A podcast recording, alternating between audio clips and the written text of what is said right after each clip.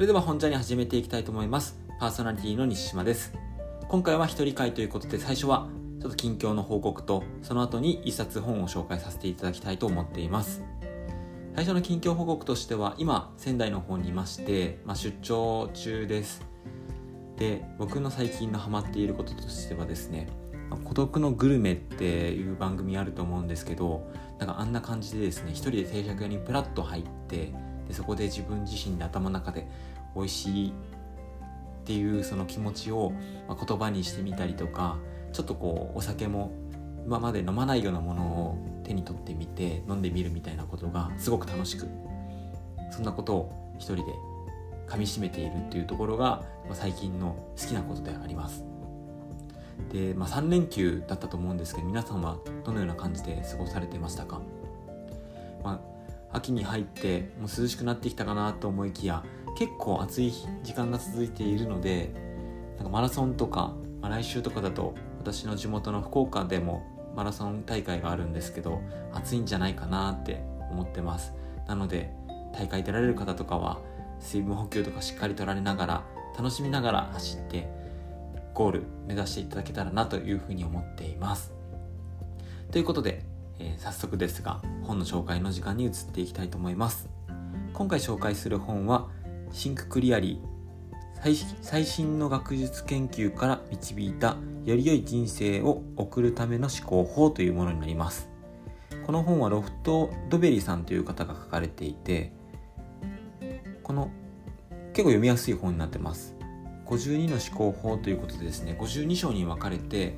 まあ、いろんな方のその哲学者の方であったりとか研究者の方の言葉とか研究とかをちょこちょこ引っ張り出しながらその思考法、まあ、自身が課題とか問題にぶち当たった時にどうすればいいのかなってことを考えてきたものを、まあ、文章に起こしたようなものです、まあ、結構僕は好きな本で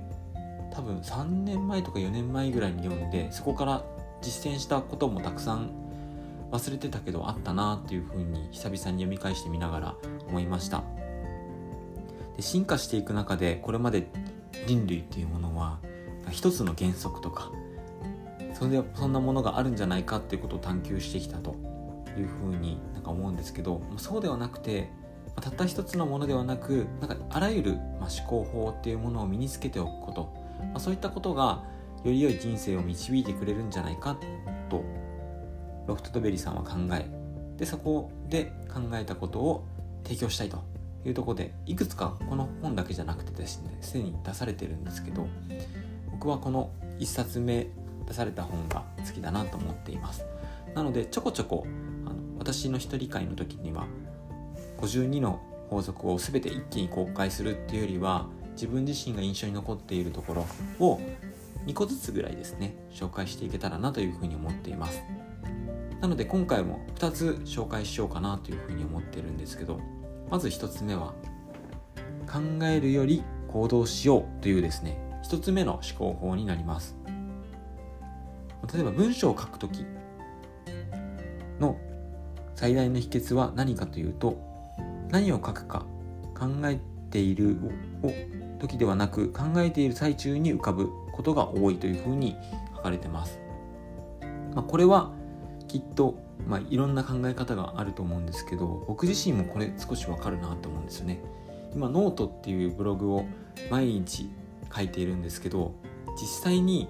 浮かばないなーって思う日もあるわけなんですね。ただそういう場合だったとしても作成ボタンを押して書き始めると意外とちょっとずつ頭の中で浮かんでくることがあるし今話しているこの本ジャーニーの収録であったとしても思っていなかったこと。もう話しながらああれ喋ってみようかなみたいなことが浮かんでくることで結構あるんですよね。なので、まあ、行動してみるっていうことはとても大切だと思います、まあ、ドベリさんは絶対に頭で考えることが悪いっていうふうに言ってるわけではないんですよね。この考える時間っていうものが、まあ、1日とか1週間って経つにつれてどんどんどんどん飽和状態があの短くなっていくのでなので、まあ、考えすぎてもあんまり意味ないんじゃないっていうような話をしているものだと思っています。ぜひぜひあの今本を読んで、ね、ブログに起こしてみたいな。でもなかなか考えがこうまとまらないとかいろいろ話してみたいけどでも話す内容がまとまらないっていうふうに思っていたとしてもまずは一回やってみるっていうことをやってみると意外と自分自身が思っている以上に新しいものが形になっていくんじゃないかなっていうふうに思うし僕自身もこれで収録撮ることっていうことにですね実際何回か話したことはあるんですけど半年ぐらいやろうと決めてずっと構想を練り続けたけど変わらなかったんですよね。それはどちらかというとなんか完璧なものを作ろう情報収集してみると一番最初の回は大事だよっていうふうに言われていることをずっとずっとなんか引き引きずって出せなかったなって思うことが多いんですよね。でその時もやっぱり考えてたけどずっと頭の中に残り続けていた状態だったので一歩踏み出してみる。そうすると割とこっちでもいいんじゃないかなって思えるようななんかそんな選択になっていくような気がするのでまず最初に考えるより行動しようという章を紹介させていただきました。そしてもう一つの章の方が結構長めにお話しするような形になるんですけど9章目の幸せを台無しにするような要因という内容の部分について紹介させていただこうと思います。まず最初の冒頭にですね飛行機の操縦をするときに注意を払うことは何でしょうか？みたいなことを問いかけられました。でここで、まあ、飛行機の小型のものを持っているルベリさんがおっしゃるには派手な飛行をするっていうよりはどちらかというとできるだけ墜落をしないようにしようっていう避けることをまずは念頭に置くっていうことを注意しているそうなんですね。なので悪天候では運転しないとか予備燃料不足がきちんとないかとかチェックリストの確認を怠ったりとかすると結局は墜落してしまう要因になってしまうのでまずはそういった要因をなくすっていうところに着目するというような話をされてます。で同じように、まあ、別の方にはなるんですけど投資家のチャールズ・エリスさんは趣味でテニスをしているらしいんですけどその時にテニスをしようとしているプロの方ではなくてアマチュアの方に伝えてることがあるんですしいんですよ、まあ、これは飛行機の操縦する時の話につながっていくところと似ているところがあるんですけどアマチュアが勝利をこう狙っていくと結局何がこうポイントになってくるかというとどれだけ失ったか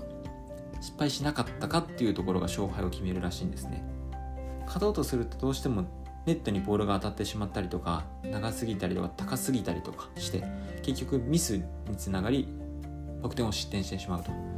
だからそうしないようなことを意識的にするっていうことを大切にしてるそうです。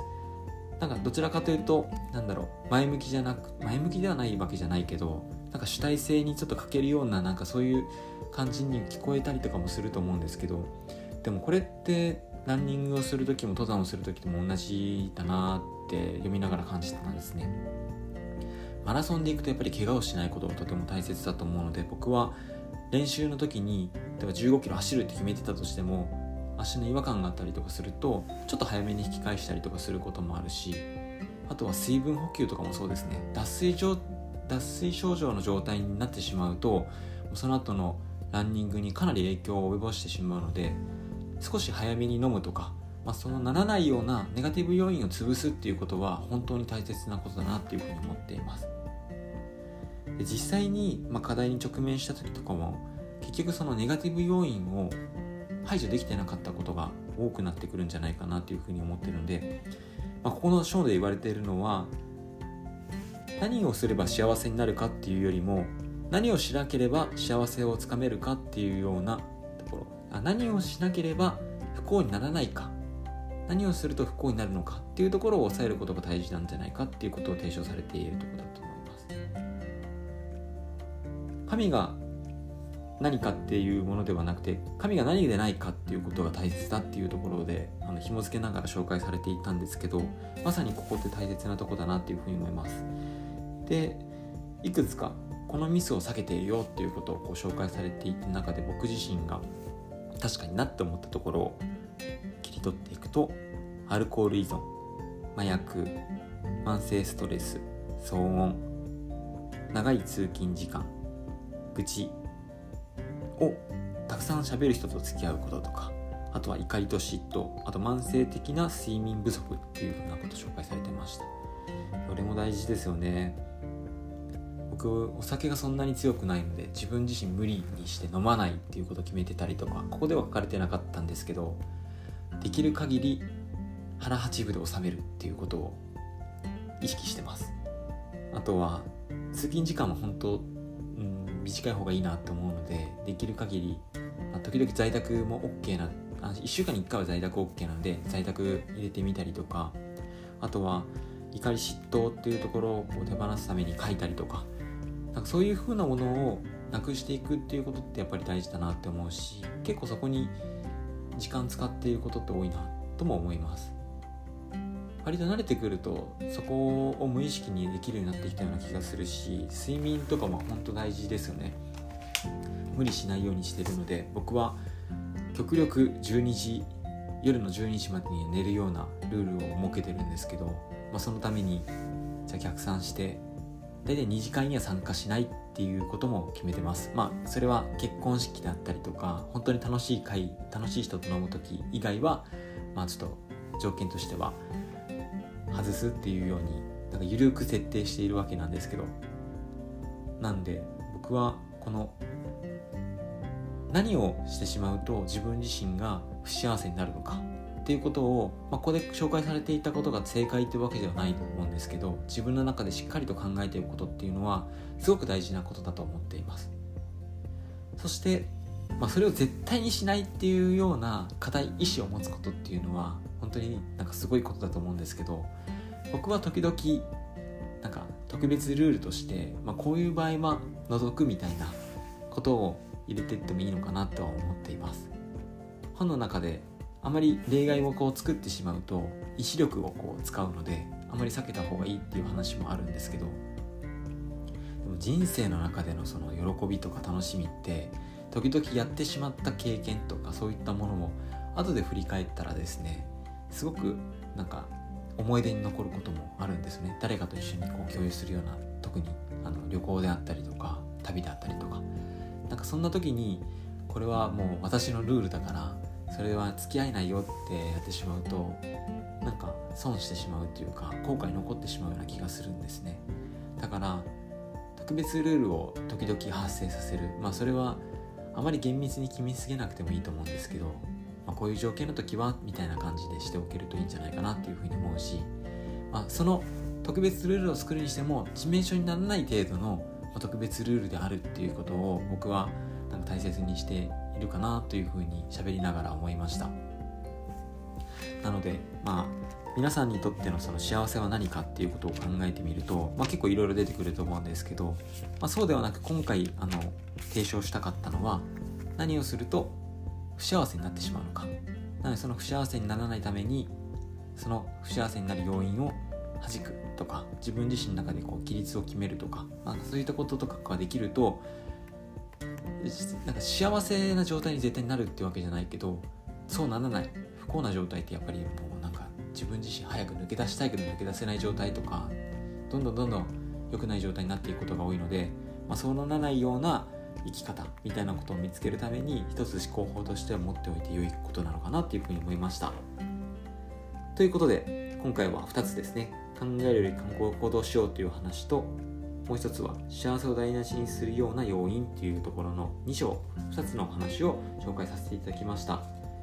ザ、えー、これは Think clearly ロルフ・ドベリーさんの本ですね。ご紹介していきました。また一人回ということでですね次回も紹介していこうかなというふうに思っています、まあ、今しっかり決めてるわけではないのでどんな話が出るかはまあ私にも分かんないですがそんな感じでここ最初の1週間ぐらいですね。次またゲスト回用意はしているんですけどそれまでは自分自身楽しみながら撮っていけたらなというふうに思っています。今日もお聴きいただきありがとうございました。それでは、ほんじゃにー